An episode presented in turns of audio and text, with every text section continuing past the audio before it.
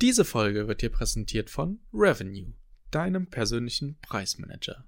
Wenn du nicht nur wissen willst, wie Preise überhaupt funktionieren, sondern diese auch noch optimiert haben möchtest und so für mehr Auslastung und mehr Rendite am Ende des Jahres sorgen möchtest, dann kontaktiere auf jeden Fall die Partner von Revenue. Unten in den Show Notes findest du alle Links, die du dazu brauchst und dann wird sich ganz bald jemand mit dir von Revenue in Verbindung setzen. Ich bin mir sicher, das hilft dir genau wie es mir geholfen hat. Und jetzt viel Spaß bei der Folge.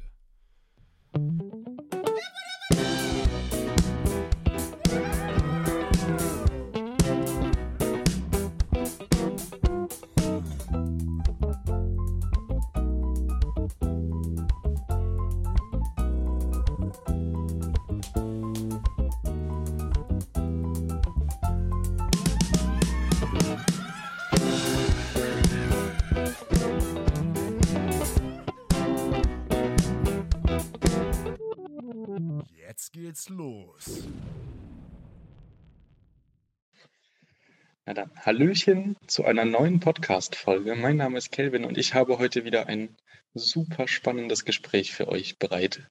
Und ich spreche heute mit der Carola Thiel aus dem Team vom Lehleiter Steuerbüro und laut Lehleiter O-Ton die beste Steuerberaterin, die er kennt.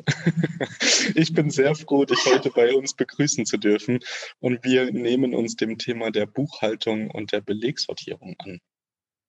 Ja, hallo, hallo Calvin, hallo Community, grüßt euch. Ich freue mich ganz doll, dass ich heute hier sein darf und bedanke mich äh, ja, für die Einladung. So, unser gern. Thema ist heute, ähm, ja, wie organisiert ihr eure Buchhaltung? Ähm, zuallererst werdet einfach zum Jäger und Sammler bei allen Belegen, die ihr da übers Jahr finden könnt, äh, die im Zusammenhang mit eurer Vermietung äh, stehen. Ähm, macht es über das Jahr äh, verteilt, äh, immer wenn ihr letztendlich einen Beleg habt, ähm, gebt ihn in die Schublade oder scannt ihn in einen bestimmten Ordner ein.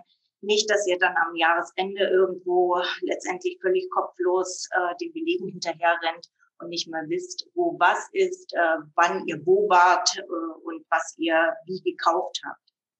Also immer äh, gleich, relativ zeitnah zumindest, ähm, Scan ablegen, Schuhkarton, etc. irgendwie, äh, dass ihr wisst, wo äh, ihr die Belege an einem Ort zusammensammelt. Fangen wir bei den Einnahmen an, denn das ist relativ einfach. Die Abrechnung bekommt ihr von Airbnb.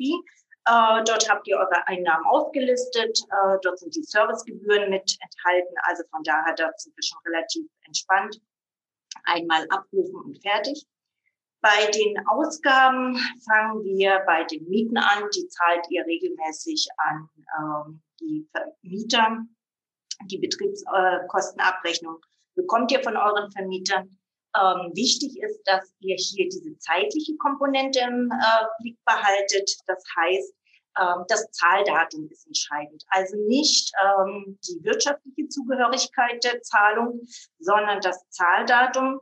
Ihr braucht also nicht auf die Betriebskostenabrechnung für 2021 warten, äh, wenn ihr die ähm, 2021er Steuererklärung macht, weil die Betriebskostenabrechnung für 2021 zahlt ihr in 22.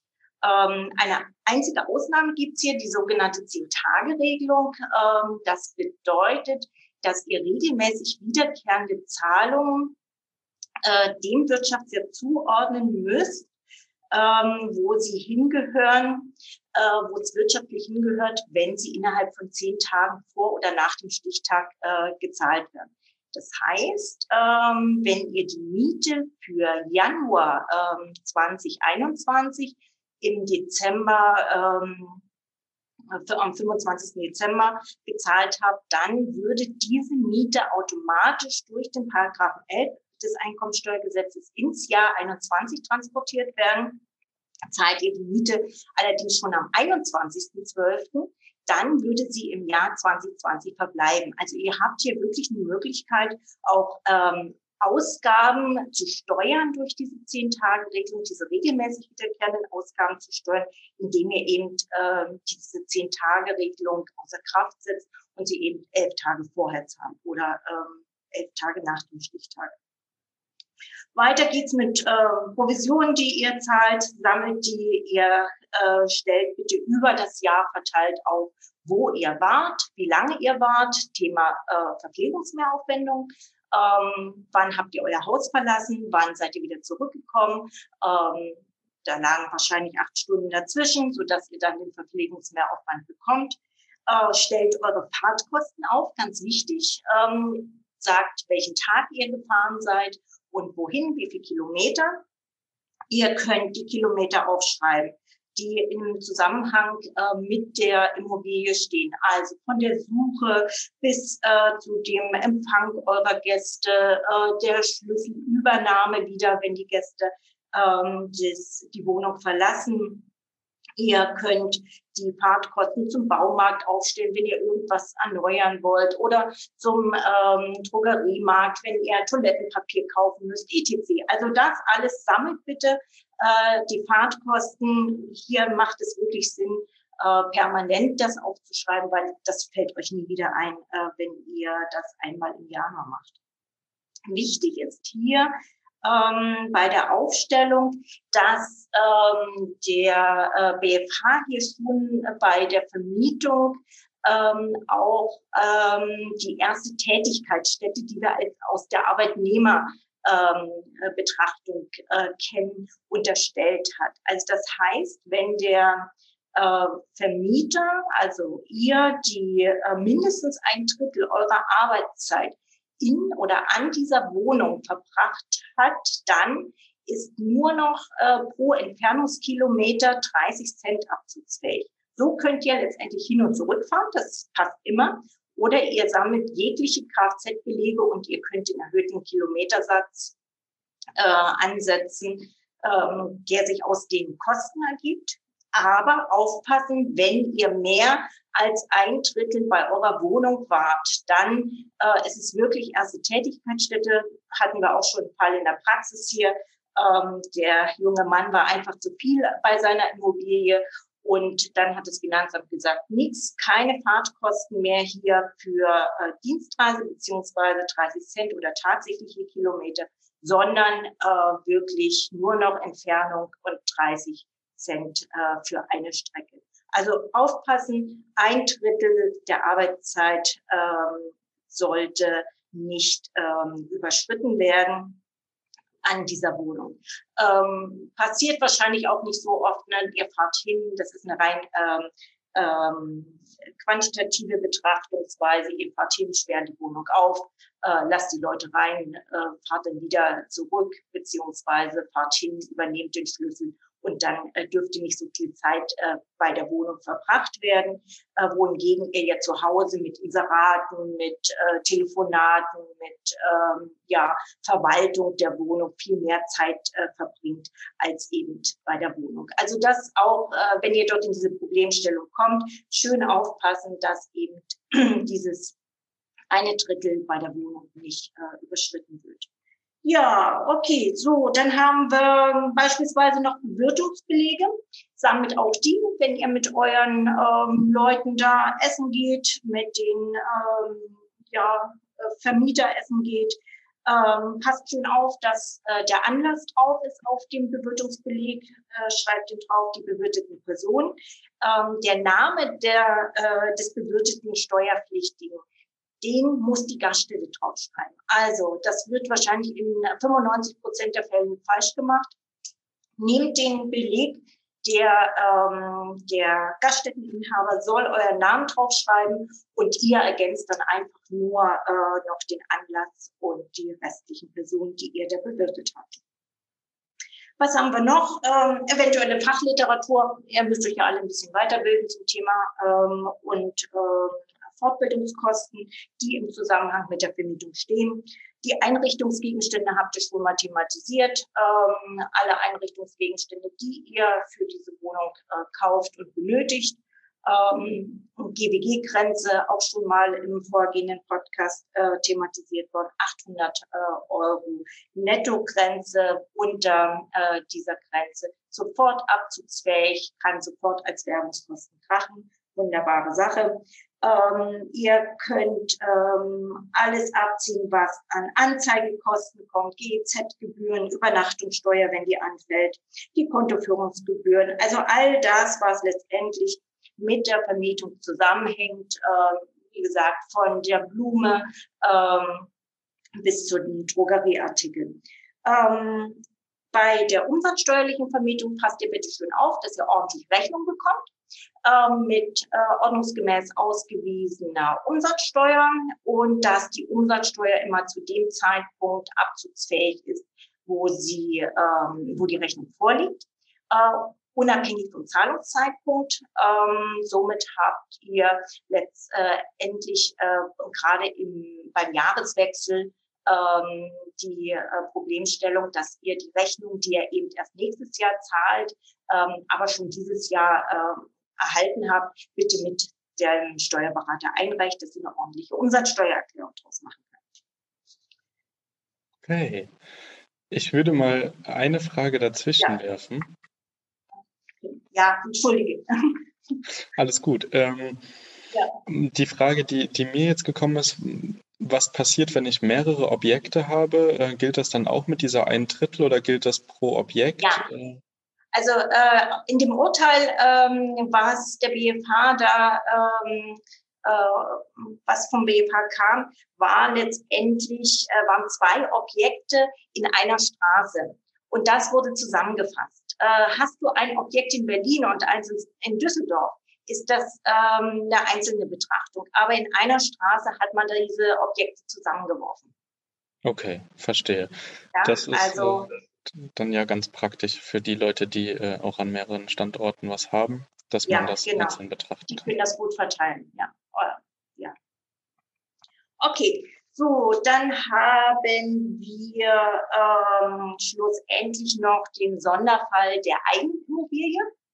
Ähm, das gibt's ja auch, dass ich letztendlich meine eigene Immobilie äh, vermiete. Äh, dort ist es quasi wie gehabt. Ähm, ich habe meine Einnahmenseite und ich habe die Ausgabenseite. Bei den Ausgaben habe ich schlussendlich die äh, Besonderheit der Abschreibung der Immobilie. Also hier muss ich das Abschreibungspotenzial erstmal ermitteln. Das heißt Kaufkosten, äh, Kaufnebenkosten alle bitte einreichen vom Kaufvertrag ist unter Werbsteuer ähm, und äh, Eintragung äh, auflassen und äh, Eigentümer. Äh, wir haben ähm, vielleicht auch noch äh, Grundschuldbestellung ähm, und da die Gebühren. Wir haben eventuell Zinsen. Wir haben dann äh, die Zahlung ähm, des Wohngeldes. Ähm, all das bitte letztendlich äh, mit zu uns einreichen, also zu eurem Steuerberater, äh, natürlich äh, idealerweise zu uns, ähm, aber vielleicht habt ihr einen eigenen Steuerberater. Also von daher auch hier von A Abschreibung bis Z Zinsen alles letztendlich zum Berater mit einreichen. Wenn ihr diese Immobilie eventuell noch selber nutzt, ähm, dann wäre es schön, wenn ihr auch diese Zeiten der Eigennutzung mit in einem Kalender äh, notiert und sagt, okay, die zwei Wochen war ich äh, vielleicht selbst in der Wohnung, ähm, aber die anderen Wochen habe ich letztendlich die Immobilie äh, zur Vermietung bereitgestellt, weist es nach, dass diese Leerstandzeit oder eventuelle Leerstandzeit dann eben letztendlich zu der Vermietungszeit gehört und nicht euch selbst angerechnet. Ja, und ansonsten ähm, haben wir eine Checkliste ähm, bei Lehleiter und Partner für äh, diese äh, Dinge, die beigebracht werden sollten, äh, dem Berater. Ähm, die können wir gerne ähm, zur Verfügung stellen, wenn hier Bedarf besteht. Ähm, und äh, die könnt ihr euch dann, äh, wenn ihr wollt, gerne äh, runterladen bzw. abholen. Super. Ich glaube, das ist ganz hilfreich, ähm, gerade für Leute, die vielleicht das erste Mal vor dieser Herausforderung stehen.